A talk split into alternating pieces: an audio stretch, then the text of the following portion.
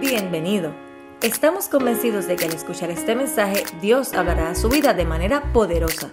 Para más información puede acceder a www.iglesiacafe.com. Perdónennos si eh, eh, no tenemos un programa especial, no acostumbramos a hacer presentaciones especiales en días especiales o momentos especiales, porque para todos nosotros, o sea, para nosotros todos los domingos, y todavía no nos reunimos, son especiales. Así que no tenemos un drama para usted, no le vamos a presentar un Cristo crucificado, porque la verdad del caso creemos que Él resucitó de entre los muertos. Amén. Abra su Biblia, por favor, en el libro de Filipenses, el capítulo 2.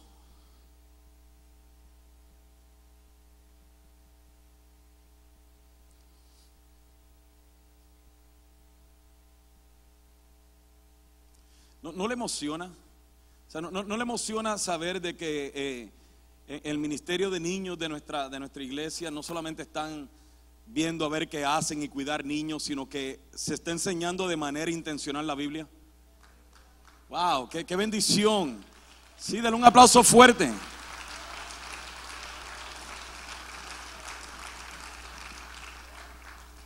Por eso es que debiera trabajar más en Café Kids, cada uno de ustedes.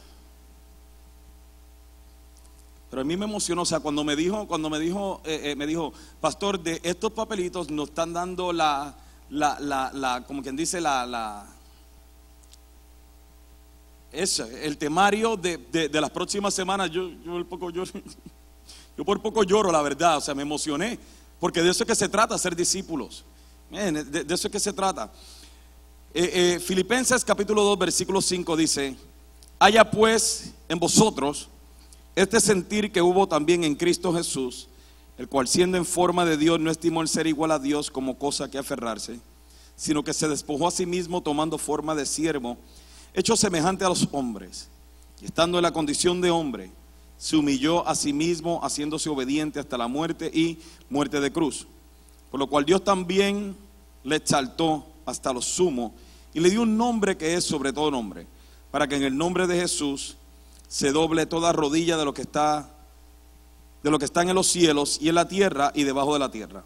Y toda lengua confiese que Jesucristo es el Señor para gloria de Dios Padre. Por tanto, amados míos, como siempre habéis obedecido, no como en mi presencia solamente, sino mucho más ahora en mi ausencia, ocupados en vuestra salvación con temor y temblor, porque Dios es el que en vosotros produce así el querer como el hacer por su buena voluntad. Padre, qué tiempo hermoso hemos pasado durante la alabanza, Señor. Hemos disfrutado, disfrutado, Señor amado, tu presencia y, Señor amado, sabemos que tú sigues aumentando tu favor, tu presencia, Señor amado, y tu propósito en nuestras vidas. Háblanos, Padre, en el nombre de Jesús. Amén. Eh, aunque, el tema, aunque el tema de hoy se presta para la ocasión, eh, eh, no, no, es, no, no, fue en realidad así a propósito que necesariamente se hizo, aunque, aunque, aunque gloria a Dios que, que los planes de Dios son perfectos, porque el tema de hoy, de lo que quiero hablar, se presta para esta ocasión, pero también estaba dentro de eh, los temas que queríamos discutir en esta segunda parte de esta serie de mensajes. Esta serie de mensajes se llama Esta vida mía y la primera parte de esta serie de mensajes tomamos seis semanas para comenzar a hablar acerca de las cosas que nos interrumpen, cosas que eh, vienen a estorbar en nosotros disfrutar nuestra vida en Cristo. No es que, no es que interrumpen a Cristo, sino nos, nos interrumpen a nosotros de poder disfrutar esta vida en Cristo. Y la segunda parte de esta serie de mensajes, este es el cuarto mensaje de esta segunda parte, estamos buscando descubrir aquellas cosas que nos impulsan a nosotros disfrutar esta vida en Cristo. Estamos haciendo lo contrario ahora y comenzando a buscar qué cosas nos impulsan a disfrutar esta vida en Cristo. Por ejemplo, el primer mensaje, la primer mensaje de esta parte de esta serie fue, hablamos del arrepentimiento, explicamos qué es el arrepentimiento, hablamos acerca de la alabanza, hablamos de la adoración y hoy quiero hablar precisamente acerca de la cruz. Eh, eh, cuando nosotros hablamos o miramos el mensaje de la cruz, la verdad del caso que nosotros como iglesia debiéramos predicar más el mensaje de la cruz y debiéramos hablar más de la cruz. O sea, porque el mensaje de la cruz es hermoso. Yo, yo, yo mientras estaba preparando el mensaje me acordé de que cuando yo eh, eh, fui por primera vez a El Salvador, yo, yo, me convertí en agosto 20 del 98 y en octubre me parece que fue, hubo un huracán en El Salvador y, y otro día le cuento la historia completa, pero yo terminé recién convertido en El Salvador con 30 cajas de, entre comida y, y ropa y llegando a El Salvador yo dije, ¿y ahora qué hago? Fui con un amigo mío que se llama Frankie de Chowdens y decíamos, ¿y ahora qué hacemos? O sea, porque yo nunca había viajado a, ningún país que no haya sido Puerto Rico, Estados Unidos. Y luego de eso llegar a un país desconocido, recién convertido, realmente que fue, fue algo bien interesante. Ahora, estando en El Salvador, me llevaron a uno de los secretos escondidos del Salvador que se llama el pollo campero.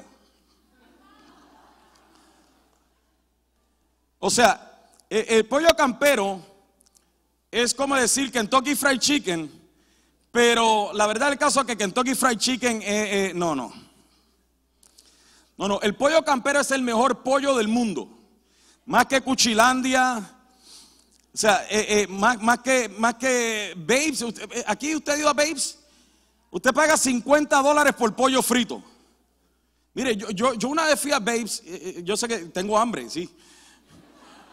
Yo fui a Babes y, cuando me trajeron la, cuenta, cincuenta y tantos dólares, yo dije, ustedes saben que lo que me sirvieron fue pollo frito, ¿verdad? Pero el pollo campero es rico. Entonces yo, yo, vine del Salvador y decía, wow, el pollo campero, qué rico. O sea, yo venía hablando del pollo campero. Y un día manejando por el 30, camino hacia Dallas, me di cuenta que había un pollo campero ahí. Yo dije, wow, las bendiciones de Jehová nos siguen. Y, y cuando vine y entré al pollo campero, me di vuelta, entré al pollo campero, hay que comer pollo campero, me di cuenta que no, no es lo mismo. O sea, no es lo mismo. O sea, yo dije, bueno, está bien, ¿sí me entiende? Está bien, pero, pero jamás es lo mismo. Si usted es salvadoreño, dígame si no estoy diciendo la verdad. Ok. La, cosa es de que la próxima vez que yo fui al Salvador, yo vine y antes de irme, compré una caja de pollo campero. Y me la traje en el avión. Los que son de Salvador saben que esto es normal. Pero yo venía con esa caja de pollo campero porque yo bebía con la esperanza de que yo iba a tratar de mantenerme saboreando ese pollo todo lo más que yo pudiera. Por eso es que mi amigo cuando me llamó me dijo, oye, vi que estaba en El Salvador, traíste pollo campero. Yo decía, no.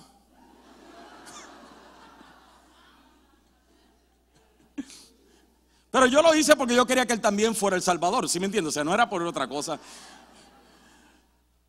Y, la cosa es de que traté de disfrutarme ese pollo eh, eh, eh, lo más que yo pude. O sea, seguí guardándolo y guardándolo todo lo más que yo pude hasta que, hasta que eventualmente se acabó. Tengo que volver al Salvador. Lo que quiero decir con esto es de que muchas veces así mismo es el mensaje de la cruz.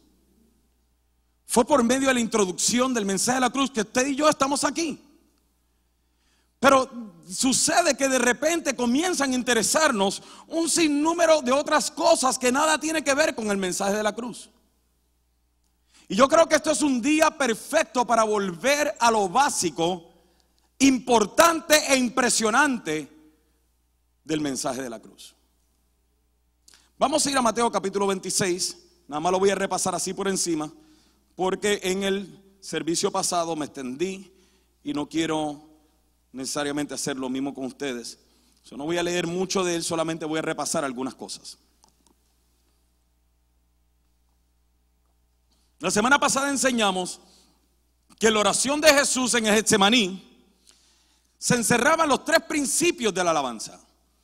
La oración de Jesús cuando él decía, Padre, todas las cosas son para ti posibles.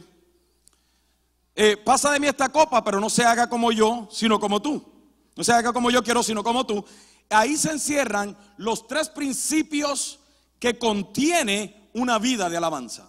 Reconocer quién es Dios, reconocer el poder de Dios y reconocer que solo Dios lo puede hacerlo. Reconocer quién es Dios, reconocer que Dios solo puede hacerlo y reconocer el poder de Dios, ahí es donde se encierra verdaderamente lo que es la alabanza. Por eso es que esa última a la canción que cantamos a mí me fascina, porque reconocemos quién es Dios, reconocemos el poder de Dios y reconocemos lo que Dios ha hecho. Entonces, cuando Cristo viene y comienza a alabar al Señor por medio de su oración, luego de eso se desencadena un sinnúmero de circunstancias, un sinnúmero de situaciones. Luego vemos después de eso, de que él viene y le dice a los que estaban durmiendo, ya duérmanse ya, no se preocupen, y luego los despierta y les dice, ahí viene quien me entrega. En ese momento Judas llega, le da un beso, Jesús viene y le dice, Judas, con un beso me traicionas. En ese momento preguntan, ¿quién es Jesús de Nazaret? Él dice, yo soy, la gente se cae y él viene, ellos vienen, se levantan, ¿quién es Jesús de Nazaret? Él vuelve a afirmar, yo soy, ellos se vuelven a caer, se levantan y luego de eso llevan a Jesús delante del sumo sacerdote. O antes de eso, eh, Pedro viene, saca una lanza, le corta la oreja al siervo del sumo sacerdote. Jesucristo viene, lo reprende, pone la oreja nuevamente, le, sana la oreja, no es que porque la cortó, pero no sé si se la sacó, no sé. Pero le, eh, se le sana la oreja, reprende a Pedro, es entregado fue a la casa del sumo sacerdote, estando en la casa del sumo sacerdote, allí está el Sanedrín reunido y le preguntan a Jesús si él es el Hijo de Dios. Él afirma que Él es el Hijo de Dios y esto desencadena la ira y el coraje que tenían todos los fariseos, los saduceos, los escribas y todos los que componían el Sanedrín. Y lo que comenzó fue que comenzaron a escupirle en la cara empezaron a golpearlo. La Biblia describe que comenzaron a darle puñetazos y comenzaron a golpearlo y a bofetearlo. Y luego de eso, aquellos que en un momento dado juraron que estarían con él, lo dejaron. un Pedro, a un Pedro, imagínense usted estar siendo golpeado. Y usted saber lo que usted le dijo a su discípulo, que antes de que el gallo cantara tres veces, él le negaría. Ahora, nos dice la Biblia que Pedro, cuando está así tratando de investigar qué pasó, de repente una mujer viene y le dice, oye, tú eres también uno de ellos. Él dice, no, no, no, no, yo, yo, yo no soy. Y luego viene y le dice a la misma mujer, no, tú eres, yo sé que tú eres. Y él dice, no, no, no, yo no soy. Y luego de eso le dicen, pues claro, si hasta hablas como él, no te hagas. A mí me fascina eso. A, mí me fascina el hecho de que le hayan dicho a Pedro, tú hablas como él. Significa que había tenido tanta relación con Cristo que lo hacía diferente. ¿Y qué es lo que Pedro hace? Pedro tiene que maldecir. Nos dice el versículo 74. Entonces comenzó a maldecir y a jurar, no conozco al hombre, y enseguida cantó el gallo. Lo que significa que Pedro tuvo que venir y maldecir con el fin de que no lo identificaran nuevamente con Cristo. O sea, para que a la vez que él comenzó a maldecir, la gente dijera, no, no puede ser de él, porque no habla y no se está comportando como él. El ser cristiano no, no se trata de venir a una iglesia.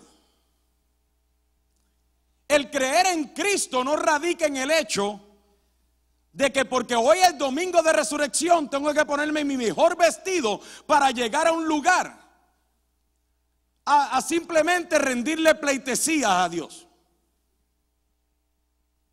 Sino que el ser cristiano trata de un estilo de vida que aquellos que han reconocido que Jesús es su Señor y Salvador no pueden negar. El yo ser cristiano radica más en todo lo que yo trato de hacer para impresionarle a usted, más bien radica en el hecho de que no puedo negar lo que ha sido hecho en mí por la sangre que el Cordero derramó en la cruz del Calvario.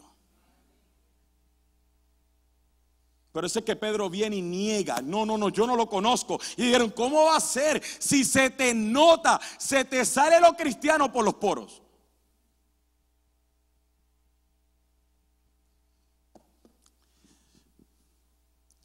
En ese momento cantó el gallo. Y mira el versículo 75. El versículo 75 dice, entonces Pedro se acordó de las palabras de Jesús, que, de las palabras de Jesús que le había dicho, antes que cante el gallo, me negarás tres veces. Pero mire esa última parte. Y saliendo fuera, lloró amargamente. Y saliendo fuera, lloró amargamente. El haberle fallado, el haberle fallado a Jesús, lo puso a él en un nivel en donde le dolió el alma. Yo, yo, yo, o sea, yo, yo le doy gracias a Dios todo el tiempo por su gracia. A su gracia me cubre, por su gracia soy salvo, no por obras, soy salvo por gracia. Y le doy gracias a Dios por su gracia. Yo sé que todos pecamos. Aún aquellos que dicen que no pecan, pecan porque ya están mintiendo. Todos pecamos y todos vamos a pecar. El asunto no es cuánto o qué pecado usted cometa, sino el asunto es cuando usted peca, cómo usted, o sea, qué produce en usted. Yo hablaba con uno de mis hijos en estos días y yo le decía, mira, el asunto del pecado es que si creemos en la omnipresencia de Dios, o sea que Dios está en todas partes, en la omnisencia de Dios, que Dios todo lo sabe, entonces yo reconozco que Dios está en el lugar en donde yo estoy, en el momento en que yo estoy. Y a la hora de yo tomar una decisión, de pecar significa que estoy haciendo como estos fariseos y saduceos, escupiéndole la cara y decir, a mí no me importa lo que tú pienses porque yo soy dueño de mis propias acciones. El problema del pecado es que en la misma cara de Dios le decimos, yo hago mi propia voluntad, porque a mí no me interesa lo que tú pienses, ni mucho menos lo que tú digas que yo debo hacer. Y eso debe nosotros producir dolor y amargura. El pecado debe dolernos. Debe dolernos.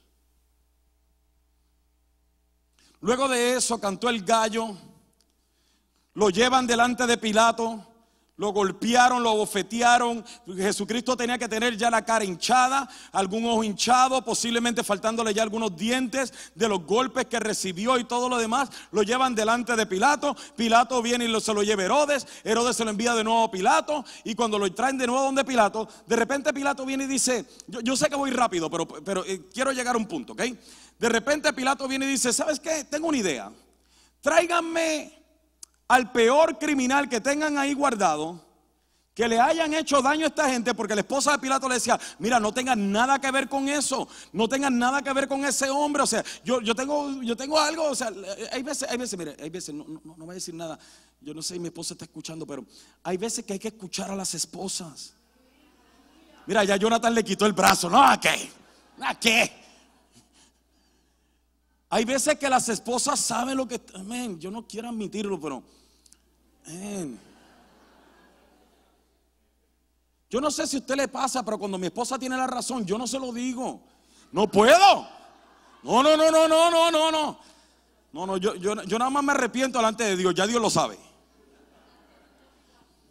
Pero la esposa le está diciendo, no, no te metas con ese hombre. Y él, él, viene y tiene una, una, una, idea. Él dice, vamos a escoger al peor criminal que tengamos, llamado Barrabás. Tráiganlo y pónganlo en la plataforma. Y vamos a poner a Jesús, ya todo golpeado, mira cómo lo dejaron. Y viene le dice al pueblo, ¿cuál de ellos dos ustedes quieren que le suelte? Porque todos los años soltamos un criminal. A Jesús que no ha hecho nada, o a Barrabás, que ustedes ya saben todo lo que ha hecho. Para sorpresa de Pilato, ellos piden que se les suelte a Barrabás. O sea, Pilato no lo podía creer. Sea, este hombre les había hecho daño. Este hombre había matado gente, había asesinado personas, era un delincuente. Este dijo que era el Hijo de Dios. Hizo milagros, les dio de comer, multiplicó panes y peces, resucitó muertos, sanó paralíticos, sanó leprosos, sanó ciegos. Y a la hora de decidir por cuál escoger, el pueblo termina escogiendo al que le había hecho daño. Lo cual se parece mucho a la manera en que nosotros interactuamos con Dios. Porque nosotros sabemos lo que el mundo nos ha hecho. Nosotros sabemos lo que la fornicación nos ha hecho, lo que la droga nos ha hecho, lo que el alcohol nos ha hecho, lo que el adulterio nos ha hecho, lo que la maldecir nos ha hecho, lo que todos estos pecados han hecho. Nosotros sabemos que el mundo no tiene nada para ofrecernos. Pero pareciera que en el momento en que tenemos que tomar una decisión, preferimos escoger aquello que nos hace daño en vez de aquello que nos trae salvación y vida eterna.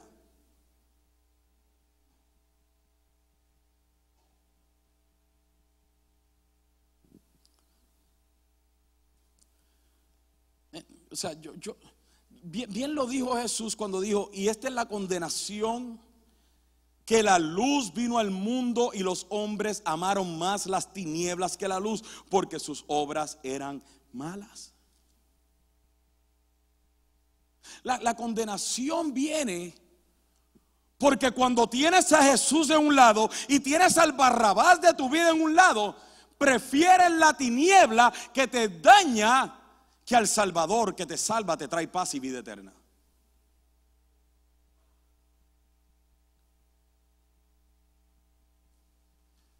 Entonces, en cierto modo, Pilato dice, pues si eso es lo que quieren, désenlo. ¿Sabe cuántas veces Dios ha tenido que decir, si eso es lo que ellos quieren, dáselo? Porque ¿qué, más vamos a hacer? Y después, ¿cuál es nuestra reacción? Señor, sácame de esto. ¿Cómo que sácame de esto si fuiste tú quien te metiste ahí? Fuiste tú quien lo pediste. Por eso, jóvenes, jóvenes, jóvenes, Présteme atención. Cuando sus padres le están diciendo no te conviene,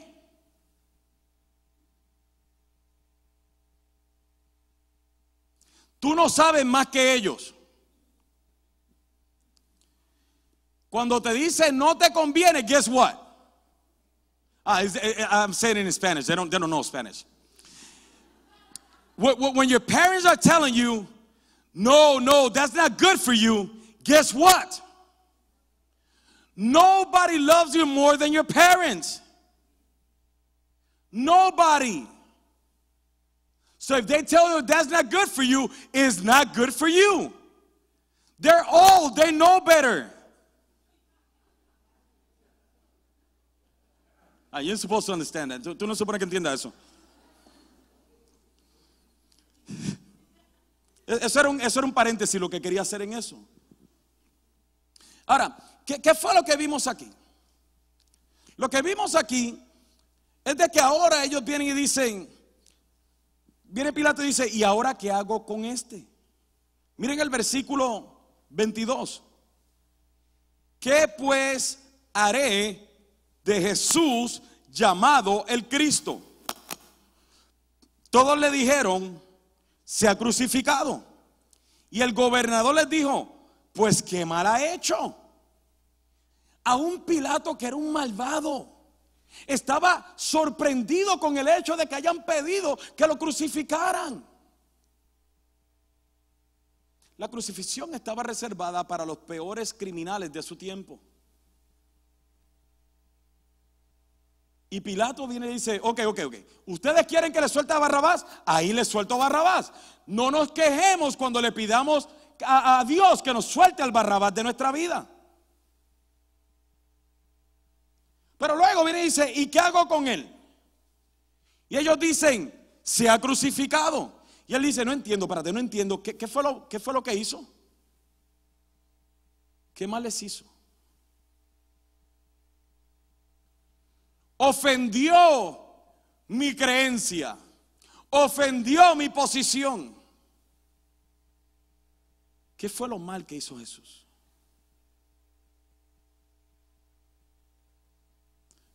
Los ofendió.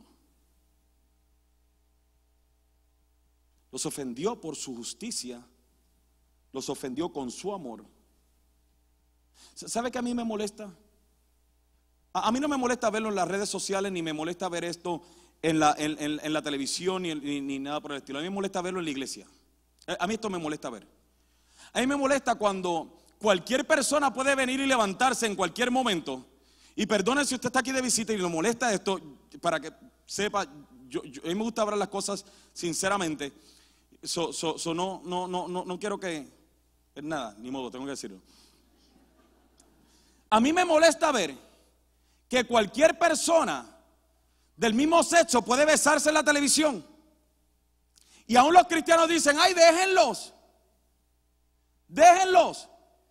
Y si yo me paro firme porque mis hijos, yo no quiero que vean eso, porque no va de acuerdo con la escritura, entonces yo soy un religioso, legalista, malvado, que no amo a la gente. No me molesta verlo en las redes sociales. No me molesta que usted ponga lo que quiera hoy de mí en Facebook. Me molesta que los cristianos mismos vengan y comprometan la escritura por simplemente seguir la corriente del mundo. Yo no estoy diciendo que lo que odies, no estoy diciendo que critiques, no, ámalos, preséntales el evangelio, dile que Cristo los ama, pero no aplaudas sus malas obras.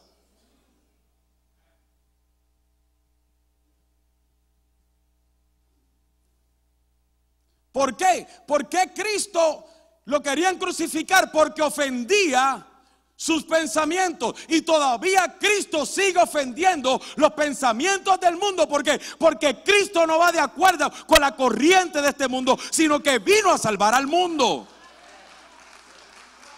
No puede ir en la corriente y salvarlo a la vez. So, claro que el ser cristiano va a chocar con mucha gente. Claro que el mantenerte firme en tus principios va a chocar con mucha gente. Claro que la gente te va a querer gritar, crucifícalo.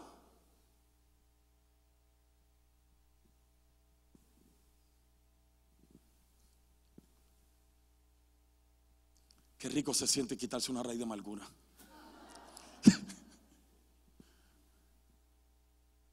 Luego de eso vienen y lo llevan al pretorio y lo azotan. Antes de llevarlo al pretorio, Pilato lo manda a azotar. Yo, yo, no. Hay, diferentes, hay diferentes eh, eh, eh, versiones de cómo era el, azote con el que azotaron a Jesús. Hay diferentes versiones. Hay unos que decían que tienen 12 puntas, que tenían piedras afiladas, otros que tenían piedras y, y pedazos de, de, de, como tipo de cerámica y barro, espinas. Lo, lo que yo sé es de que a los peores criminales se les azotaba una vez al año y hay algunos que peores criminales azotaban tres veces al año. A Jesucristo lo azotaron treinta y pico de veces.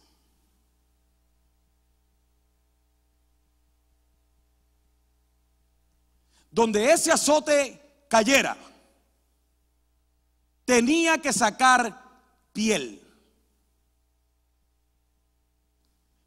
Los soldados romanos se gozaban en competir a ver quién sacaba el mayor pedazo de piel o quién hacía la herida más profunda. Lo que significa que cada azote que a él le dieron, yo no sé cuántas, eh, cuántas eh, eh, puntas tenía, no sé de qué estaba hecho. Lo que yo sí sé es que ese azote estaba hecho para venir y moler la piel o el cuerpo de Jesucristo. Por eso es que Isaías nos dice, porque el herido fue por nuestra rebelión, molido por nuestros pecados.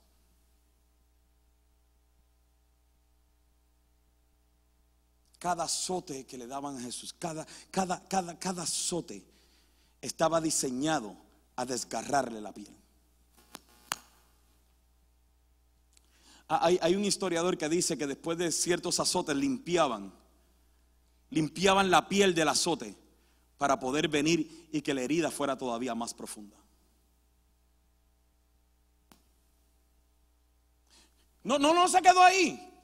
Luego lo llevan todo molido al pretorio. Allí fue donde lo llevan al pretorio. Y vienen y cogen una planta de espinas y hacen una corona y se la clavan en el, cráneo. Y luego le pusieron una caña, lo desnudaron y vinieron, le pusieron un manto púrpura para venir y burlarse de él de escarlata. Y se burlaban de él y se arrodillaban delante y decía, a ver, salve, rey de los judíos. Y en ese momento le quitaban la caña, le pegaban con la caña en la cabeza hasta que venían y le penetraban cada espina en su cráneo.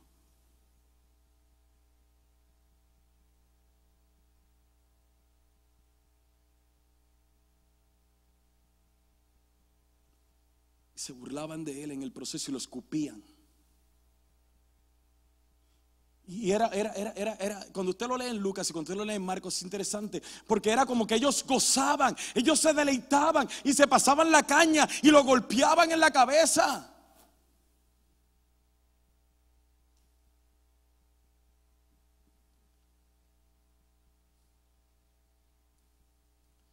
Luego de eso lo hacen cargar su cruz al, Golgota. Vea la escena, vea la escena. No, no, no, no, hay, no hay historia, no hay una película de Hollywood que pueda describir esta escena. La pasión de Cristo no puede describir esta escena. vea la escena, vea la escena. Rostro desfigurado, ojos hinchados, rojos por dentro, sangre seca ya de golpes en su rostro. Otra sangre nueva bajándole por las espinas que penetraban su cráneo. Espinas posiblemente enterradas en diferentes partes de su cara. Cuerpo molido, deshecho, heridas profundas, algunas secas, algunas ya viniendo, ya oliendo mal posiblemente. Labios partidos, dientes rotos, posiblemente costillas quebradas. Y pensaríamos que eso iba a mover a la gente a venir y a tener misericordia, pero no. Hace, unos años atrás, cuando mataron a Omar Gaddafi, que lo presentaron en, en las redes sociales, Omar Gaddafi era un malvado. Era un malvado. Era un asesino. Pero cuando lo traían golpeándolo, ven, aún yo, o sea, yo recuerdo cuando yo era niño, o sea, y yo escuchar lo que ese hombre hacía, era un malvado. Toda su familia, su hijo era un malvado. Pero cuando yo lo vi, yo dije, men, yo no, yo no pude verlo, no pude verlo. O sea, no pude verlo. sabiendo que era un malvado, un criminal, no pude ver el escarnio. O sea, y lo que hicieron con él no lo pude ver. Pero estas personas estaban viéndolo ahí, frente a frente. Posiblemente algunos de ellos hasta les salpicó la sangre. Y se deleitaban. Se burlaban de él. No fue eso suficiente. Lo clavaron en la cruz. Lo pusieron delante de todos. Y todavía desde acá se burlaban de él.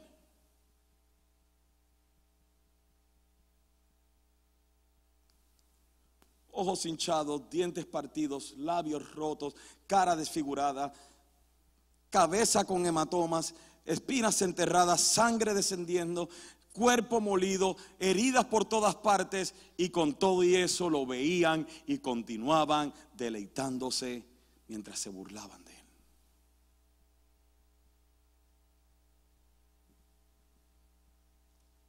Jesús habló ciertas cosas ya crucificado en la cruz. Hay tres que me, siempre que me llaman a mí la atención y que las que quiero hablar hoy, no voy a hablar de las siete, voy a hablar de tres. La primera fue, Padre, perdónalos porque no saben lo que hacen. La segunda fue, Dios mío, Dios mío, ¿por qué me has desamparado? Y la tercera fue, Padre, en tus manos encomiendo mi espíritu. Ahora, antes de entrar a hablar de esas, yo una vez estaba escuchando un grupo de médicos cristianos que estaban basados en lo que ellos veían en la Biblia, basado en lo que ellos estudiaban de la Biblia, de lo que fue el, el maltrato y el abuso que Jesucristo atravesó antes de la cruz, cuáles fueron los síntomas que él pudo haber experimentado.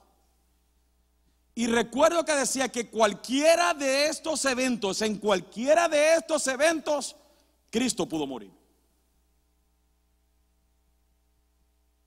Recuerdo que uno decía, con los azotes que recibía, con, con los azotes que recibió, hubiese sido suficiente para su cuerpo entrar en shock y morir en el momento.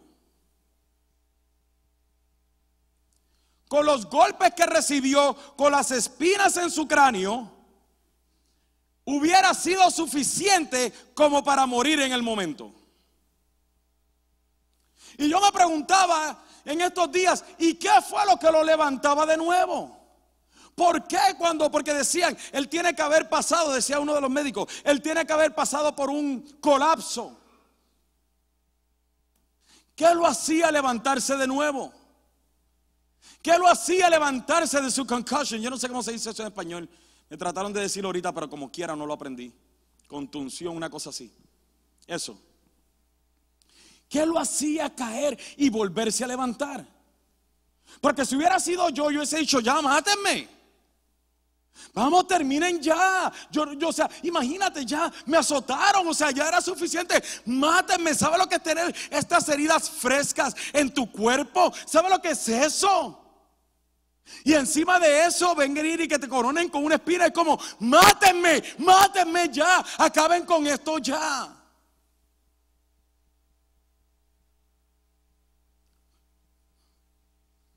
Pero él se seguía poniendo de pie.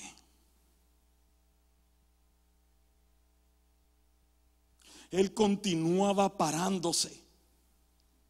¿Por qué? ¿Por qué? O sea, ¿por qué no rendirse y decir, yo voy a cargar la cruz, ya, mátenme? ¿Por qué? Porque el hecho de que Cristo muriera no era el propósito, no era de que Él muriera por morir, era de que Él llegara a la cruz, Él tenía que llegar a la cruz.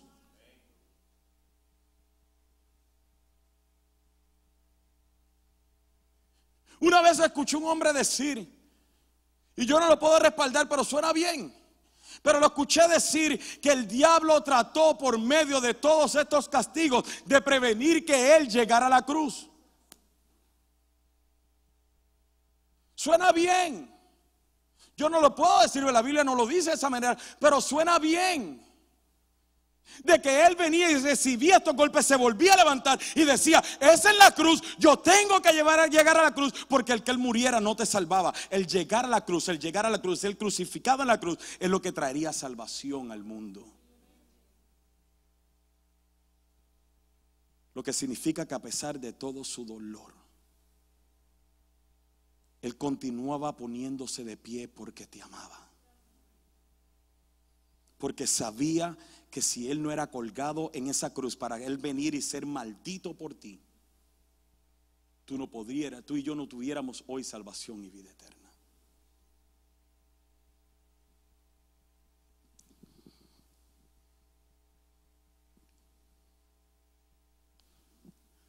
My God.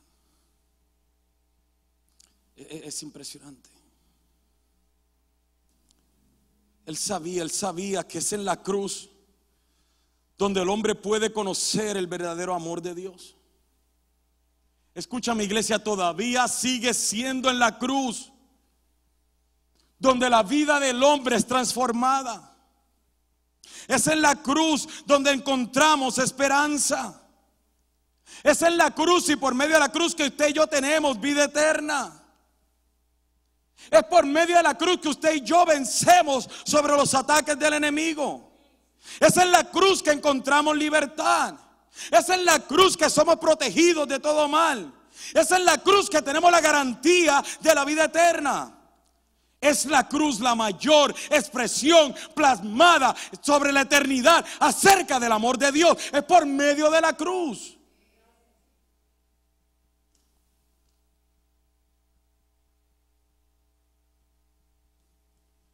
Hay otra manera de tú entender el amor de Dios si no entiendes la cruz. Y no hay otra manera de entender la cruz si no entiendes el amor de Dios. En la cruz quedó plasmado el amor de Dios por nosotros.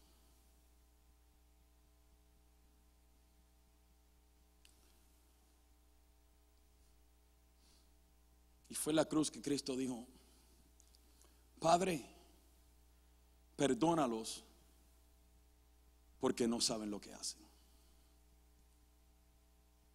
¿Cómo es posible de estar en esa cruz y ver la maldad del pueblo y encima de eso descubrir la manera de poder venir y decir perdónalos a pesar de todo lo que está sucediendo? Es posible para aquel que dentro de él, a pesar de todo, todavía guarda un amor eterno por nosotros. Ok, te lo voy a explicar para que me entiendas, para que me entiendas.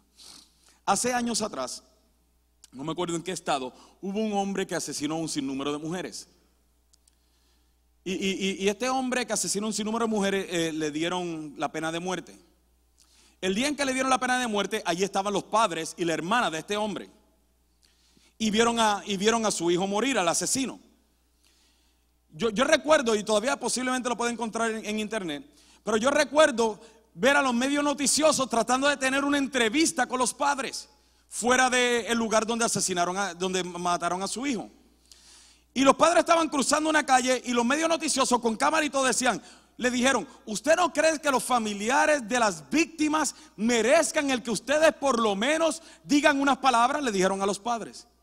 En ese momento se voltea a la hermana y le dice a los medios noticiosos, el problema es que para ustedes y para el resto del mundo Él es un asesino, pero para ellos sigue siendo su hijo. Y se vio la de la noticia decir,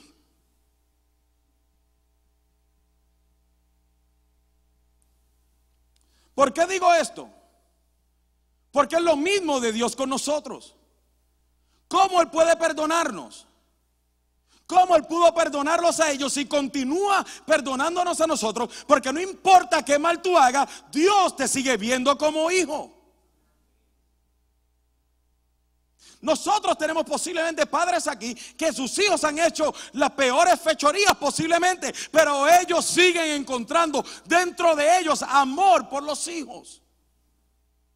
¿Cuánto más nuestro Padre Celestial que está en los cielos?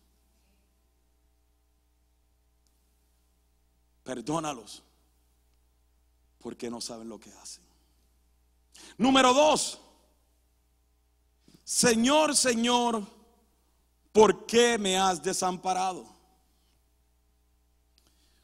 Escuche esto. Nunca antes en la historia y nunca jamás en la historia se volverá a ver este evento, que, ese evento ahí de Señor, Señor, ¿por qué me has desamparado? Inclusive muchos de los teólogos de este tiempo dicen que el, el sufrimiento de Cristo en Getsemaní fue por ese momento. No fue la cruz, no fueron los clavos, no fueron los azotes, sino que era ese momento. Ese momento en que en la historia jamás se había visto una separación entre el Padre y el Hijo, y el Hijo y el Padre. En este momento, segunda de Corintios 5, 21 nos dice, al que no conoció pecado por nosotros, escuche esto, por nosotros lo hizo pecado para que nosotros fuésemos hecho justicia de Dios en él. Te lo leo de nuevo. Al que no conoció pecado por nosotros, diga nosotros. Dígalo de nuevo, nosotros. Una vez más, nosotros. Al que no conoció pecado, por nosotros lo hizo pecado para que ahora nosotros fuésemos hecho justicia de Dios en él.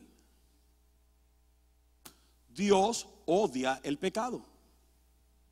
A Dios le apesta el pecado.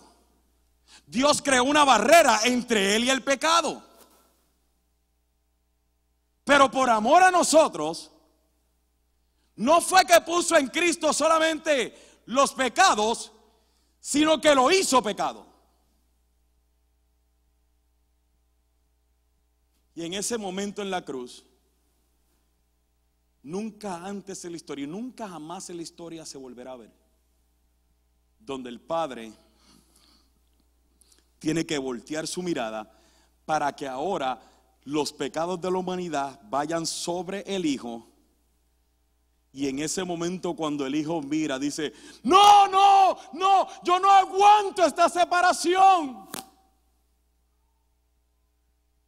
Lo azotaron y no se quejó. Lo golpearon y no se quejó. Lo coronaron con espinas, no se quejó. Lo clavaron en la cruz y no se quejó. Pero en ese momento le dolió el alma. Lo que me lleva a mí a preguntarme cómo es que nosotros podemos ser indiferentes con Dios.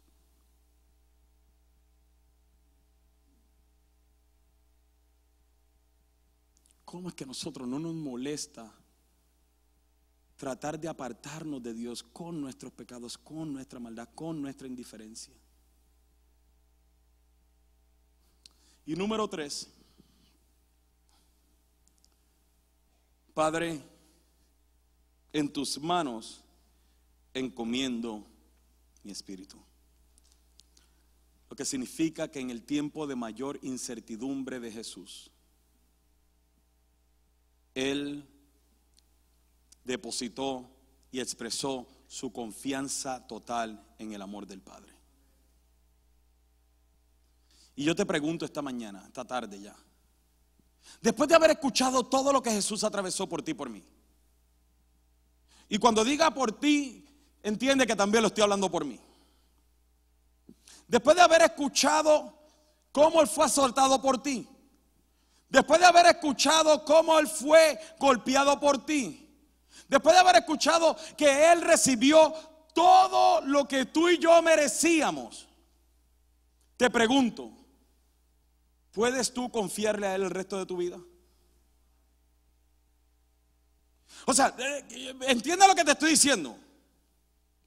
Puedes tú decirle a Él, Padre, en tus manos encomiendo mi vida, en tus manos encomiendo mi familia, en tus manos encomiendo mi futuro, en tus manos encomiendo mi negocio, mis hijos, mi ministerio, mi salud, mi eternidad, mis finanzas, en tus manos encomiendo todo lo que tiene que ver conmigo.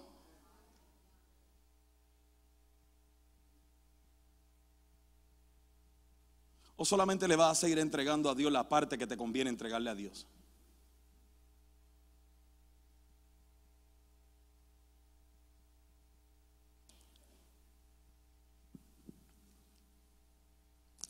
Vamos a la Biblia. Mateo 28. Come on.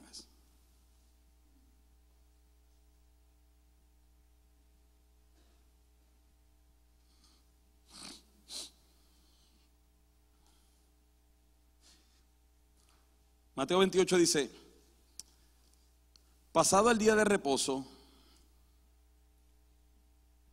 al amanecer del primer día de la semana, vinieron María Magdalena, y la otra María a ver el sepulcro. Y hubo un gran terremoto porque un ángel del Señor descendió, descendiendo del cielo y llegando removió la piedra y se sentó sobre ella. Su aspecto era como un relámpago y su vestido blanco como la nieve y de miedo de él los guardas temblaron y se quedaron como muertos. Mas el ángel respondiendo dijo a las mujeres, no temáis vosotras, porque yo sé que buscáis a Jesús, el que fue crucificado. No está aquí, pues ha resucitado como dijo. Venid ver el lugar donde fue puesto el Señor. E ir pronto y decir a sus discípulos que ha resucitado de los muertos. Y aquí va delante de vosotros a Galilea, allí le veréis, he aquí os lo he dicho. Entiendan esto, por favor. El problema no es creer que Jesús murió. El problema es creer que resucitó. Eh, eh, cuando usted habla con musulmanes, hay un grupo de musulmanes que te dicen de que el que fue, e, ellos no niegan la existencia de Jesús. Ellos no niegan la existencia de Jesús. Ellos no niegan, eh, eh, eh, o sea, que Jesús tenía 12 discípulos y que tenía muchos seguidores. Sin embargo, hay un grupo que dice que el que fue crucificado no fue Jesús, que fue Judas. Y que, y que lo que pasó fue que a Judas lo hicieron ver como Jesús. Sea que para ese tiempo había un efecto especiales tan chéveres. Que, que fueron a Paris City y compraron la barba larga y... Y me parece ridículo. Ah, Hay otro grupo, no solamente de musulmanes, sino de historiadores, que te dicen que Jesús tenía un hermano gemelo. Y que Jesús lo crucificaron, pero era su hermano gemelo al que veían ahora resucitado, o sea, que supuestamente estaba resucitado. Y que al que vieron caminando por las calles de Jerusalén era su hermano gemelo. Hay otro grupo de personas que dicen que los discípulos lo amaban tanto que entraron entonces en una, una- un, un- trance de alucinación. Lo cual los psiquiatras dicen que es imposible. Los psiquiatras dicen que uno haya alucinado, que dos hayan alucinado, lo podemos entender. Pero que 11 personas en un lugar hayan alucinado de lo mismo y de la misma manera, es imposible. Es más, hay un psiquiatra que era ateo y estudiando esto y debatiendo esto llegó a la conclusión que era más fácil creer que Cristo se había levantado de entre los muertos que creer que 11 de ellos se habían alucinado en el mismo lugar.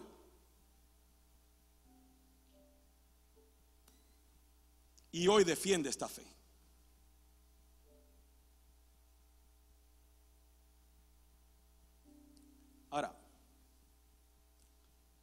Es interesante de que aún lo- los escritos musulmanes te dicen, sí, nosotros lo vimos caminando después de esa escena. ¿Sí me entiende? Porque el que crucificaron fue a Judas, pero a él sí también lo vimos después de esa escena. A él no fue, fue a Judas. O sea, es interesante de que historiadores dicen, no, nosotros lo vimos, no, no era él, era el hermano gemelo, pero lo vimos. Y yo entiendo, yo entiendo por qué el choque de ellos, yo entiendo. ¿Quién rayos va a creer ver esa escena? ¿Quién puede creer ver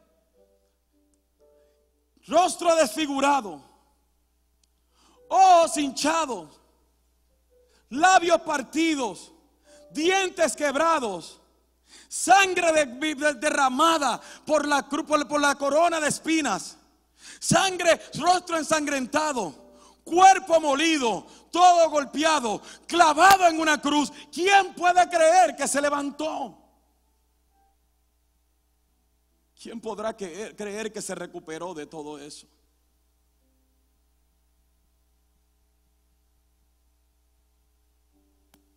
Claro. Por eso es que Cristo le dijo desde el principio, escudriñen las escrituras, ellas hablan de mí. Claro que se necesita de una intervención sobrenatural para sacar a una persona desde esa condición y traerlo a una nueva vida donde aún los que lo conocían no lo reconocían de primera intención. Pero, pero iglesia, mira, nosotros también tenemos nuestra propia lucha con la cruz o con la resurrección. Lo que pasa es que nuestra lucha es diferente y nuestro argumento es diferente. Porque nuestro argumento radica en el hecho de que vemos por medio de la escritura rostro desfigurado, corona de espinas, rostro ensangrentado, cuerpo molido, todo deshecho, clavado en una cruz, y todo esto lo hizo por mí.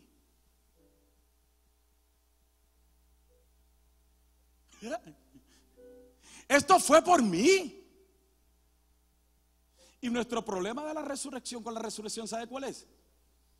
de que si yo entiendo que todo esto aconteció y fue por amor a mí, y ahora Él resucitó y ahora Él vive, todos nosotros correríamos a Él.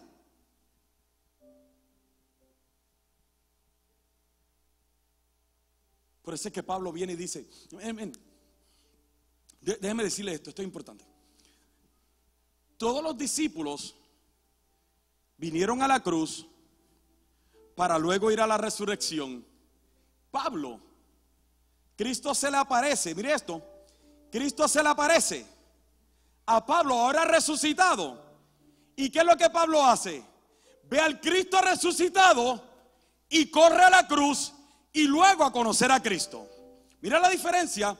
Los discípulos conocen a Cristo, van a la cruz, experimentan la resurrección. Pablo experimenta la resurrección, luego va a la cruz y quería conocer a Cristo. ¿Por qué te digo esto? Porque es lo mismo que pasó con nosotros. Tú y yo hoy disfrutamos de la resurrección. Tú y yo hoy hemos experimentado la resurrección de Cristo. Lo que no queremos es ir a la cruz. Y mientras no volvamos a la cruz, no podemos conocer a Cristo. Por eso es que Pablo viene y dice, todo lo tomo por basura Nada de lo que yo he logrado me sirve porque quiero ganar a Cristo y conocerle y ser por él conocido.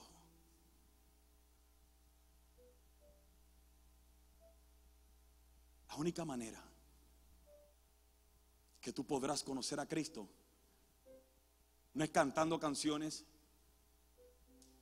no es pidiendo que alguien haga esto por ti. No es Dios viniendo y dándote las bendiciones y cumpliéndote todos los caprichos que tú tengas. La única manera de tú conocer a Cristo sinceramente es viniendo a la cruz. Escúchame, escúchame. Si no vienes a la cruz, todo lo que tienes es religión. Pero el que viene a la cruz es imposible no vivir para Él. Por eso yo quiero preguntarte en este día, ¿no te fascinaría correr a la cruz? Y decir, yo te quiero conocer. Estoy cansado de esta vida que llevo.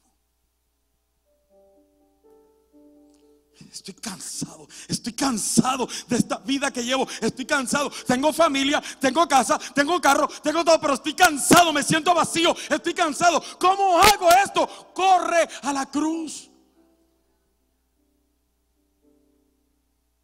Ven a la cruz. Te llevé de Semanía a la cruz. De la cruz a la resurrección. Ahora quiero llevarte a la resurrección. Iglesia, cuando llegues a la cruz, no te despegues de ella. Quédate abrazando la cruz. Porque la cruz siempre te recordará cuánto el Salvador del mundo te ama. Cierra tus ojos ahí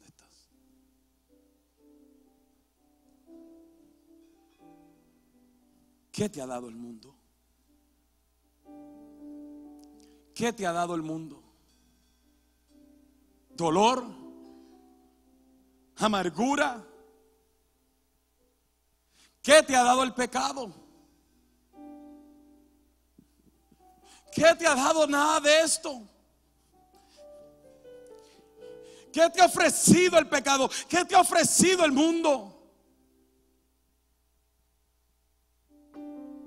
El mismo apóstol Pablo decía, lo que yo hago, lo que yo quiero hacer, no lo hago.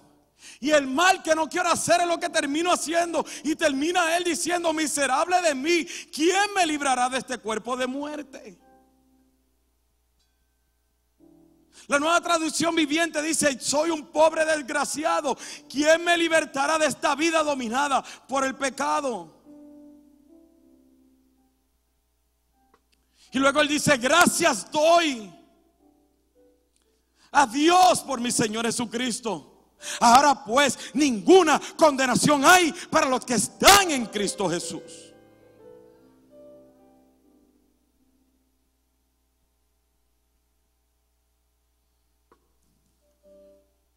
Corre a la cruz.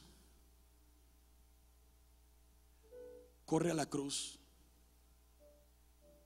Arrepiéntete de tus pecados, arrepiéntete de amar más a Barrabás que a Cristo. Estás a tiempo. Arrepiéntete de amar más al mundo que lo único que te ha dejado ha sido desilusión y dolor y angustia y mentira y traición y lágrimas y sufrimientos. Y corre a la cruz.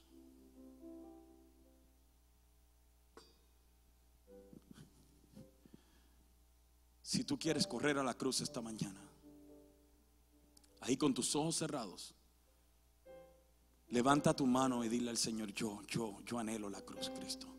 Levántala alto, alto, alto, alto, no tengas temor.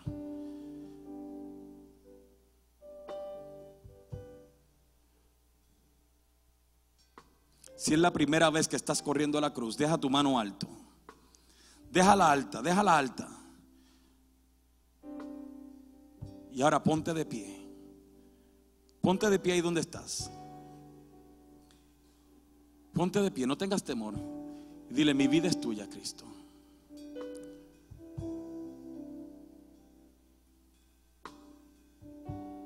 Espíritu Santo de Dios. Espíritu Santo de Dios. Ministra los corazones. Si tú todavía estás sentado y tú no le has entregado tu vida a Cristo y en este día lo quieres hacer, ponte de pie ahí donde estás. Yo sé que tú estás diciendo, me van a ver, ¿qué importa? Quien te va a ver es Cristo. Él es el que tiene que verte. Ponte de pie, ponte de pie. Aleluya. Así como ha sido de bendición para ti, te exhortamos a que puedas bendecir la vida de otro. Recuerda, existimos para ser discípulos y hacemos discípulos para hacer la diferencia. Si deseas saber más acerca de Iglesia Café o dar alguna donación, puedes hacerlo a través de nuestra página de internet a www.iglesiacafé.com.